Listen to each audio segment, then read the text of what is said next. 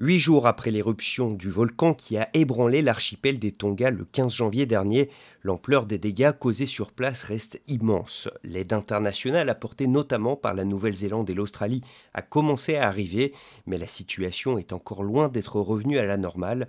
C'est ce qu'a pu nous expliquer Finetu Moala. Il est consul honoraire de France au Tonga et même si la liaison téléphonique n'était pas excellente, il a pu nous décrire ce qu'il voit sur place. C'est euh, ça fait une semaine, c'est toujours, euh, toujours euh, descendre partout. Et juste les côtes et les gens dans la vague ont eu leur, leur maison complètement détruite ou endommagée. Dans la capitale Nuku Alofa, les dégâts sont moins lourds, mais sur place, tout le monde participe malgré tout au nettoyage et à la reconstruction de l'archipel.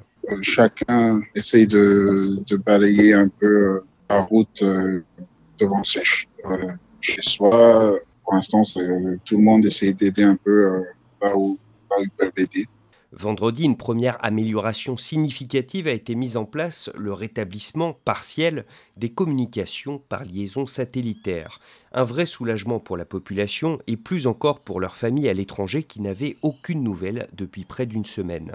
La diaspora tongienne est en effet très importante alors que 100 000 personnes vivent sur l'archipel. Ils sont plus de 30 000 en Australie et plus de 80 000 en Nouvelle-Zélande. Tout le monde depuis vendredi essayent de, communiquer euh, avec leurs familles à l'étranger, qui, ont été euh, très inquiets pendant les jours où il y avait totalement pas de communication.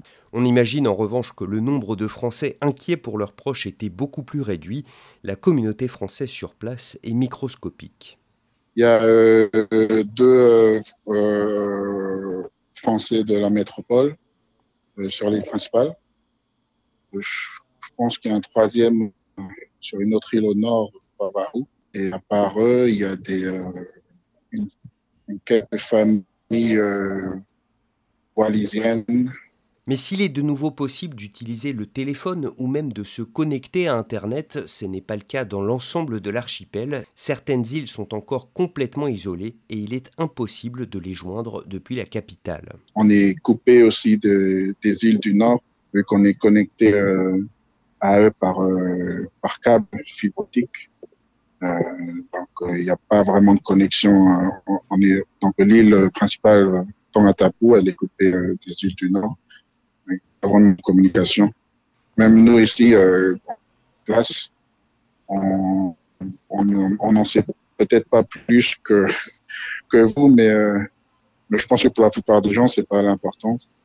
L'important ici, c'est de continuer avec L'éruption du volcan a aussi réduit la télévision locale au silence. Seules les ondes radio permettent actuellement de diffuser des informations. La seule voie en ce moment, c'est juste la radio. Euh, même la, télé, elle n'est pas en opération en ce moment. Mais je pense que, la plupart des gens, euh, c'est pas vraiment le, le but en ce moment de, de savoir les infos. C'est ce c'est juste de continuer avec, euh, la vie, d'essayer euh, tous les jours de balayer. je pense qu'on souhaite avoir une, une grosse pluie ou une bonne semaine de pluie. Euh, ça a été pratiquement sec depuis l'éruption. les cendres sont là. En attendant la pluie, la France a annoncé l'envoi par avion de 10 tonnes de fret humanitaire depuis la Nouvelle-Calédonie.